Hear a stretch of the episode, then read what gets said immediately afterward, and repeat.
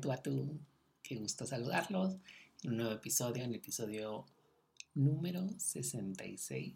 Y hoy vamos a hablar sobre organización, sobre cómo darle orden estructura y que nos traiga paz a nuestra vida. Organizando mi vida es el título de este episodio.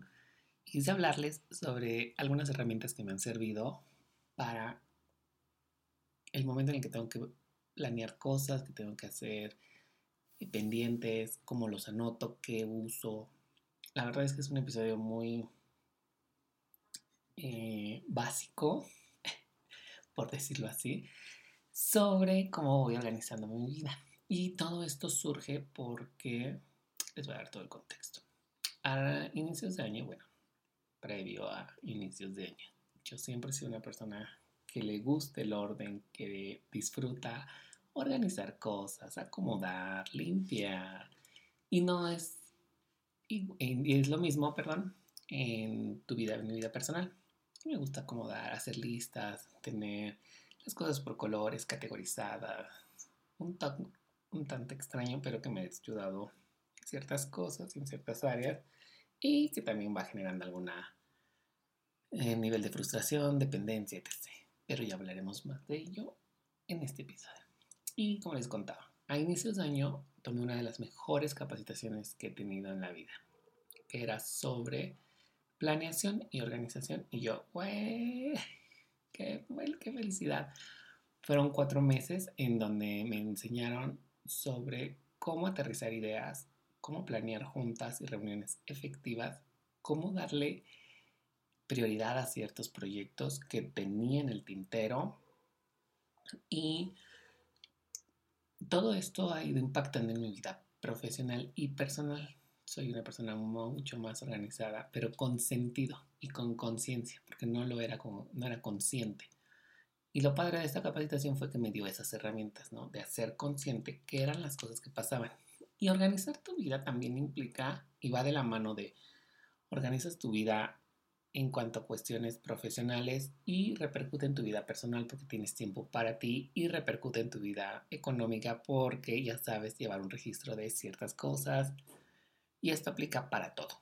Entonces, por eso es como un tema muy general. Nos iremos adentrando en otros episodios porque tengo un episodio especial que les quiero grabar porque ese también ha sido otro de mis grandes aprendizajes que hablemos sobre salud financiera. No soy el mejor, en esa parte he ido aprendiendo, pero en la mano de toda esta gente que he ido aprendiendo a través de consultorías, asesorías, pues ha sido, les puedo así les puedo compartir mi aprendizaje y ha sido un camino bien interesante porque me voy dando cuenta de cómo todo esto repercute. Entonces, regresando al tema. Durante este periodo de capacitación aprendí a organizar, a priorizar y a delegar actividades y me ha permitido darme cuenta que puedo tener hasta días libres sin que yo sienta que tengo una carga excesiva de trabajo y sin que sienta culpa, que a su vez me ha permitido ir cumpliendo metas. Durante esos cuatro meses yo fui aprendiendo sobre la importancia que tiene un calendario, la categorización de actividades, que me ha traído una paz impresionante. Porque sí, yo creía que vivir en el rush y en el frenesí del estrés era lo máximo en la vida y que me encantaba ser así, ¿no? Andar corriendo, que, que me saltaran las horas, que se me pasara el tiempo. Y nada más falso que eso. Lo descubrí recientemente en mi consulta nutricional, ¿no? que llegué tarde porque se me hizo tarde, porque había tráfico y no calculé tiempos. Y fue como de qué horror el tráfico. Llegas de malas, te estresas. Y no solamente el tráfico, qué horror que tu vida no tenga una cierta planeación. Yo no calculé bien los tiempos. Error mío. Y bueno, creía que eso era normal hasta hace unos meses que ya me di cuenta que no, que no sirve de nada tener una agenda apretada en donde el tiempo te ahorque y que el tiempo te controle. En cambio, tú lo debes de controlar de tomar tus decisiones. Y de todo esto, ¿qué aprendí? Bueno, la verdad es que no es sano, no es para nada sano y no es nada recomendable andar corriendo. Yo considero que todos necesitamos un tiempo para lo que se nos antoje. ya sea tener un café, planear algún proyecto, salir al parque, respirar y simplemente tener un tiempo para ti. Así que en este episodio te voy a compartir esas herramientas que me han servido a desahogarme, a ir sintiéndome aún más seguro, a ir tachando proyectos, porque es una satisfacción muy grande ir tachando. Y que me pasa a mí, no sé si a todo el mundo, la verdad es que creo que ese fue el aprendizaje más grande que me dejó esta capacitación, porque yo sí era organizado, sin embargo, sin estructura, y hay que darle un, un poco de estructura a esa misma organización. Algo que no hacía y que me sirvió fue el tener la agenda, tanto física como virtual. Y sobre esto dedicar tiempos para mí, que tampoco lo hacía. Entonces, son siete puntos los que hice que les voy a ir explicando. Y primero es, haz listas. Soy una persona de lista. Reconozcamos que somos personas de lista. Quien haga listas, levante su manita. ¿Por qué? Porque ha sido uno de los mejores rituales que tengo. Hacer listas me da la paz de organizar y la tranquilidad de ver un global de todo lo que tengo que hacer. Esto implica anotar todos los pendientes de manera muy general. Así me doy una idea de lo que tengo que hacer. Y puede ser un poco abrumador porque ves muchas cosas. Sin embargo, es un primer vistazo de lo que vas a ir organizando. Así me doy cuenta del universo que tengo que plasmar. Es decir, no toda esa lista va para una sola actividad y para un solo día. Esa lista la voy a ir descomponiendo que es parte del punto número dos, ir priorizando y categorizar por áreas. Algo que me sirvió muchísimo y es parte de mi perfil que te comparto eh, puede ser categorices por color. Yo categorizo por colores a través del calendario. En físico no lo hago todavía. Pero por color a través del calendario del celular me dio la pauta de dividir hasta en 7, 8 categorías. Creo que sí tengo 7 o 8 categorías. Pausa comercial para revisarlo. Tengo una categoría que es importante, tiempo para planeación semanal, eh, Time, que es para mí, diar, el podcast, mis clases y mis citas. Así están categorizadas. Mis actividades. Entonces ya sé qué va en cada una. Eh, a mí me funciona mucho lo de los colores. Entonces, al hacer mi lista de pendientes, ya veo un global y posterior paso a categorizarlo, ya sea entre mis clases, las citas del estudio, mis citas, eh, cuando tengo que bloquear espacios para mí, que era algo que no hacía, como se los había comentado. Y espacios para mí son espacios para hacer ejercicio y comida. Empecé con esos dos porque era importante para mí ese punto. Sin embargo, hoy también llegué, al día de hoy quiero agregar espacios para lectura porque no los tengo muy bien determinados. A veces lo hago y a veces no. Es un hábito que quiero retomar, que quiero hacer eh, más fuerte, como ir construyendo el músculo. Tengo esos dos espacios que son para mí. A veces destino espacios para salir y eso los voy planificando como a la semana o al mes, dependiendo de y sin embargo también me falta como agregar eso, pero todo es con calma. Y eso implica también ser, ah, bueno, a mí me implica ser flexible, flexible, flexible, ay no, no sé cómo se pronuncia, flexible en el proceso y aprender que puedo cambiarlos y tener pautas de me pasé por 10 minutos. No pasa nada, tampoco es el fin del mundo.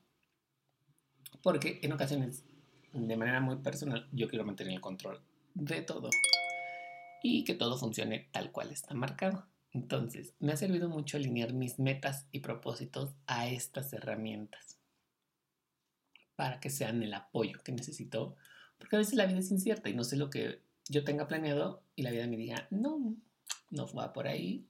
Entonces, vamos a tratar de ser flexibles. Tengo que trabajar esa palabra. El punto número tres habla sobre utilizar las herramientas tecnológicas. Y parte de lo que aprendí en esta capacitación fue, paso todo el día pegado al celular. la verdad es que si no organizas tu vida es porque no lo estás queriendo hacer y no te estás queriendo dar el tiempo. Y el calendario se ha convertido en mi mejor amigo, el calendario de mi celular. Yo uso, soy usuario de iOS, entonces mi calendario es ese, porque lo sincronizo tanto en mi computadora como en el teléfono. Entonces, aún mayor flexibilidad y posibilidad de, si algo se me olvida en el teléfono, lo puedo hacer en la computadora mientras esté ahí. Y para cuestiones profesionales uso Google Calendar. La verdad es que no he encontrado otra herramienta que se adapte tan bien a mi vida como los calendarios que traen los teléfonos. Yo llegué a bajar aplicaciones, este, habit trackers, hacer listas, bueno, en estos como blogcitos de cosas donde vas agendando y ninguno me funcionaba. Sí descargué muchas aplicaciones y ninguna me funcionaba. Me siento más cómodo con el calendario. Es lo más fácil de usar. Tú lo puedes categorizar como ya te había comentado. Y es algo que tienes a la mano. Y no necesitas pagar por él, porque ya lo trae tu aplicación. Otra herramienta que me sirve mucho es el blog de notas. Ha sido una salvación porque tengo marcado en el blog de notas y pineada o hasta arriba una nota en donde voy bajando ideas. Entonces, las ideas que van a estar son las más viejitas, porque voy poniendo arriba todas las ideas más nuevas para que la lista vaya de abajo hacia arriba. De abajo es lo más antiguo, lo de abajo es lo más antiguo y lo de arriba lo más reciente. Y ahora que lo platico, debería de ponerle fecha. Sería una gran opción. O un gran punto para considerar en qué momento estuve pensando eso. Eh, me sirve para bajar ideas para el podcast, para bajar frases que luego me llegan de inspiración, algún tipo de ideas para el momento, pensamientos o frases bueno, como te dije, la tengo anclada. También procuro llevar de la mano mi agenda física. Yo uso la agenda de Cascar Studio. Me gusta mucho. Ha sido una agenda que se ha adaptado a mí porque me gustan las libretas o con espacios en blanco y me gustan con espiral porque me choca que se abran. Y al tenerlas en espiral, y al tener espacios en blanco me sirve para ir marcando. Llegué a tener agendas en donde nada más venía la semana muy chiquita o el día muy chiquito y esas que traen horarios no me funcionan porque yo no soy una persona de tanto horario. Sí tengo ciertas cosas marcadas, pero no es como que tengo un horario determinado para cada cosa. Más bien lo voy agendando conforme va saliendo y me va dando pauta que no todas las cosas necesitan ser en un mismo horario tener la agenda con un lápiz es lo máximo y puede que la vacíe en físico. Bueno, no puede. Así es. Yo vacío en físico todo y después lo voy vaciando a la aplicación del celular, al calendario. Así mantengo un orden y ese es un proceso que yo hago. Lo que ha generado que vaya teniendo proceso, este progreso y avance en cada una de las áreas que yo quiero. Y como te comentaba, si hay mil aplicaciones, probé de todo tipo de aplicaciones para organizarme y para, para, planificar, imprimía formatos, este, matrices de la matriz de Eisenhower, que es muy buena. Y me ha servido mucho el simplemente categorizar. Yo tengo mis áreas que bajo a físico y que bajo a digital en el celular para ir bloqueando espacios. El bloqueo de espacios es algo importante para llegar a un punto número cuatro que es visualizar tus días. Y visualizar mis días implica saber qué es lo que voy a hacer. Al final de cuentas tengo una rutina. Esta rutina me ha permitido saber hacia dónde voy en las próximas semanas o en los próximos días. A veces incluso hasta un mes. O en el transcurso de los... Yo lo divido a veces por trimestre. Me ha sido más fácil dividirlo así también cada tres meses hago una evaluación, un análisis de ciertas cosas, tanto financiera como de alimentación y en el trabajo. Entonces, esto me da la posibilidad de poder ir encajando mis actividades. Y un error común que yo tenía era ir repitiendo cosas que quería cumplir en un solo día.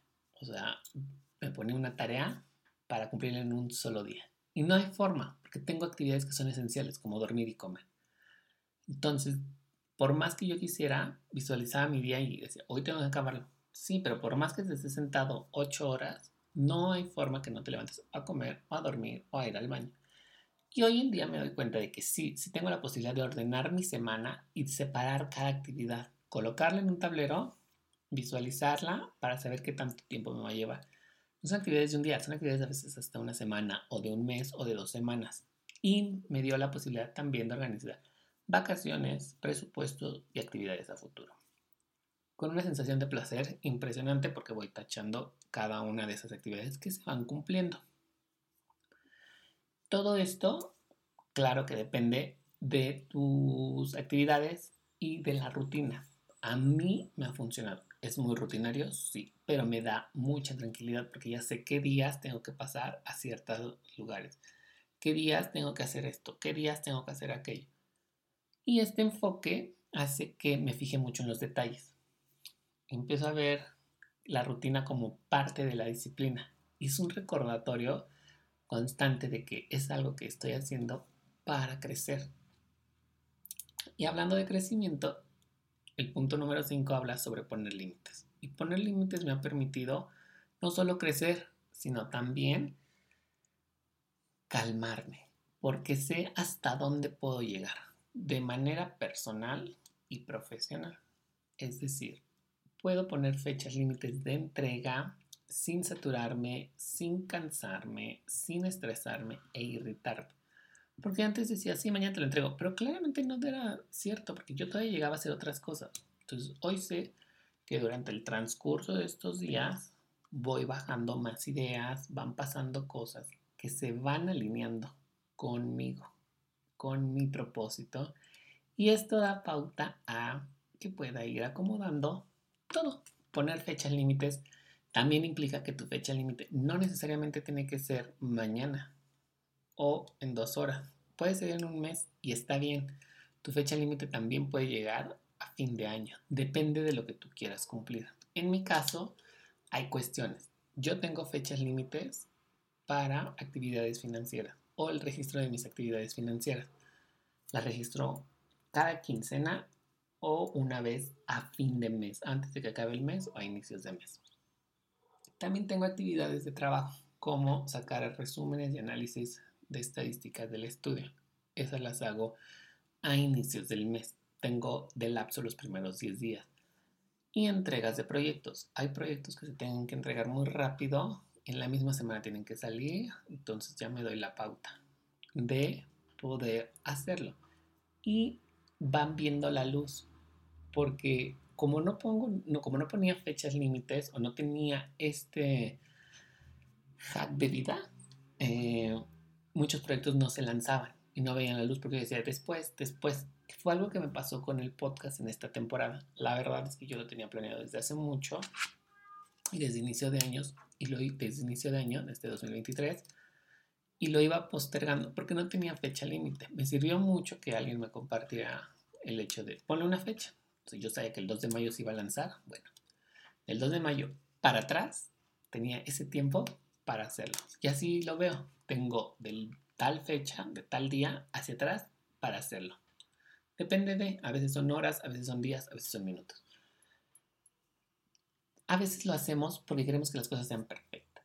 Queremos que las cosas sean perfectas, que se vean maravillosas, que nunca tengan algún error y que flojera porque no nos damos la oportunidad de ser vulnerables y equivocarnos. No iba a ser perfecto lanzar el podcast como ejemplo, sin embargo me di la tarea de poner una fecha límite para llegar hasta aquí. Y ha sido un mes y medio de subidas y bajadas, de estar corriendo, pero ya tengo mis fechas para escribir los episodios, para grabarlos y previo a eso tuve tiempo para sentarme a hacer una lista de lo que quería hacer. Y aquí estamos compartiéndonos. Y punto número 6 dice, divide las tareas en fases, que también ha sido uno de los grandes secretos. Yo pensaba que, como te decía al principio, tenía que acabar todo en un día. Y no, no hay forma, no hay forma de acabar todo en un día. Hay veces que necesitas, o a mí me pasa, dividir la tarea. Divido tareas. Ahora ya sé que el podcast necesita, vamos a ver ese ejemplo, una identidad porque quería refrescarla que necesitaba las ideas de tema, que necesitaba sentarme a escribir al menos dos episodios para poderlos lanzar. y que necesitaba sentarme a grabar y posterior editar. Entonces, hay días en los que me siento a, a escribir el tema. Hay días en los que lo desarrollo. Hay días en los que lo grabo y hay días en los que lo subo. Puede ser que en un mismo día pasen dos, nunca más de tres. Y dividir estas tareas me ha servido porque voy dando baby steps. Entonces, yo al día no hago más de tres tareas marcadas. Bueno, no es que no haga, más bien, yo al día marco tres asuntos importantes en mi agenda, que ya sean rutinas como citas, que ya sean cosas nuevas o algo que tenga un nivel de urgencia. Al marcar esas tres, también puedo anotar otras tres máximo, que son cosas chiquititas que puedo hacer como tengo que ir a sacar copias de este contrato, tengo que ir a tomar fotitos de algún proyecto para empezar a hacerlo. O tengo que enviar los enlaces de mis asesorías, ¿no? Son cosas que no me quitan más de una hora.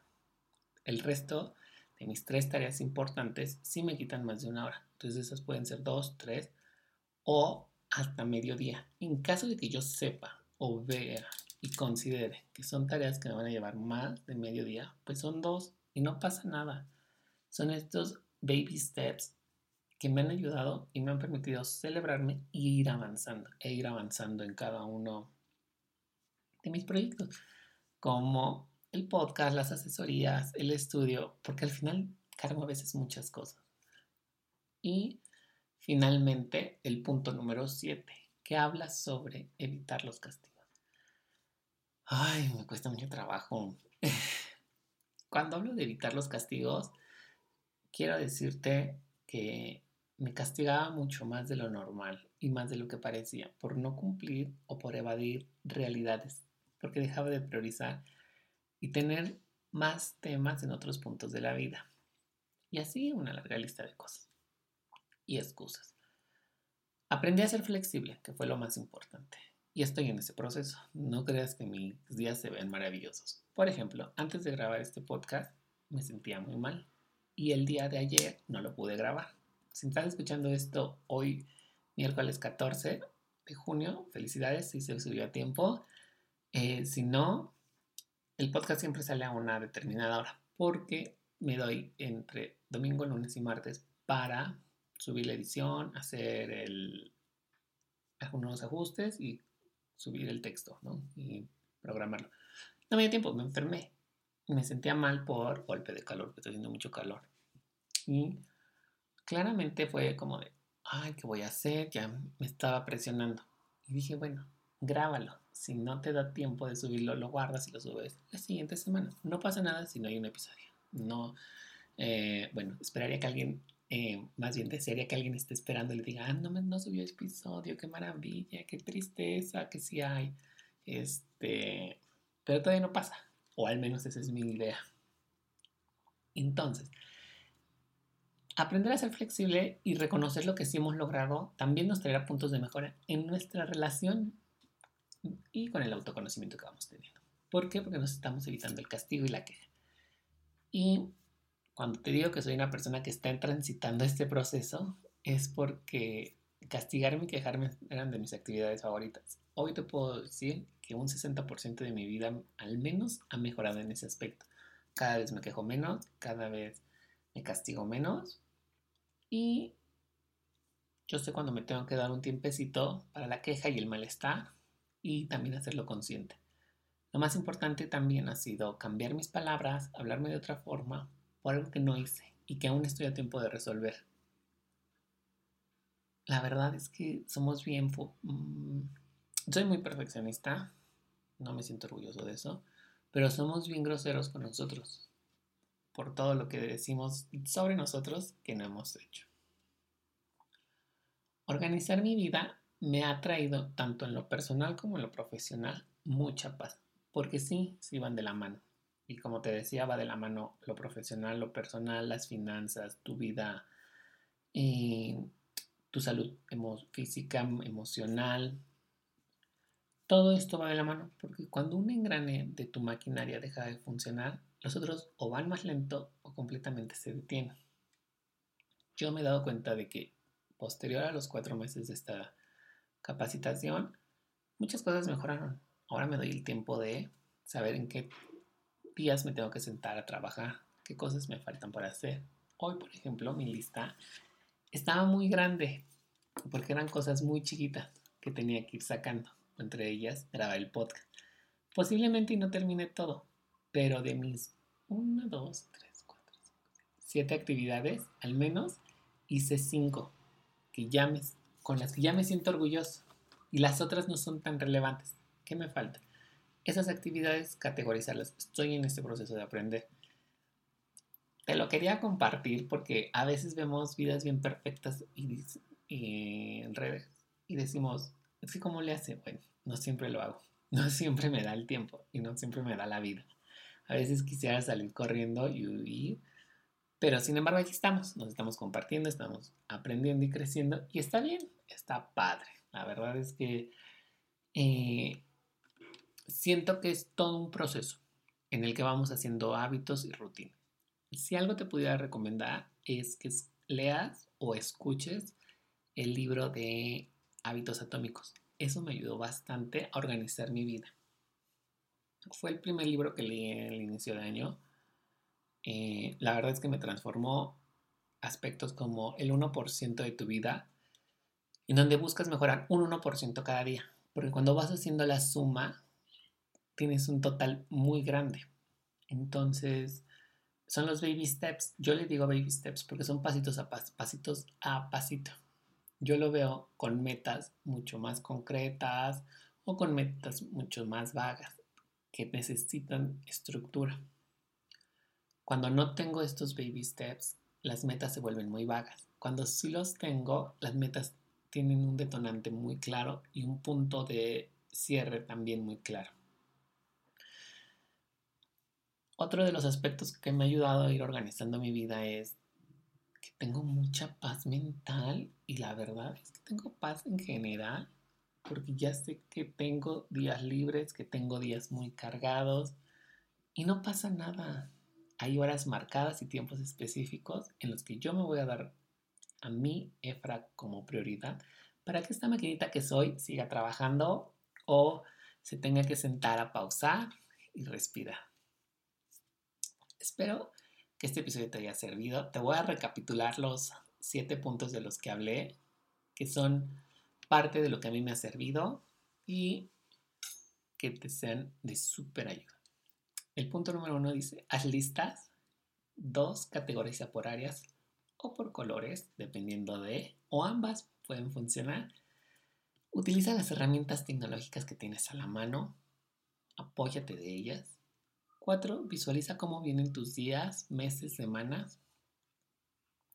Cinco, pon fechas límites y pon límites para todo. Es parte importante de ir creciendo. Seis, divide las tareas en fases en fases de 4, 5. Y una vez eh, escuchaba que más de 7 puntos no es lo recomendable. 8, este, que casi siempre dividamos las cosas entre 3, 4 o a máximo 5, porque nos da pauta todavía de sentirnos con ese control. A lo mejor no es lo ideal, no es la palabra ideal, hay que encontrar, tengo que encontrar una palabra que sea la ideal, pero sí nos da, con la nos da la sensación de certidumbre, ¿no? de que podemos llegar a cumplir ciertas cosas o tener ciertos puntos de atención, que podría ser lo más adecuado. Y siete, evita castigarte. Recuerda hablarte bonito en todo lo que estás haciendo. Estamos creciendo y tu versión anterior no sabía esto y hoy sí lo sabe. Entonces, evitemos los castigos. También te quiero recordar que puedes etiquetarme en Instagram, compartirme en una historia que te dejó este podcast, qué aprendizaje tuviste sobre este episodio, evaluar el contenido y seguirlo disfrutando. Estoy también en TikTok como efra.gv y en Instagram para recordarte efra, arroba efra, Nos escuchamos la próxima semana. Bye.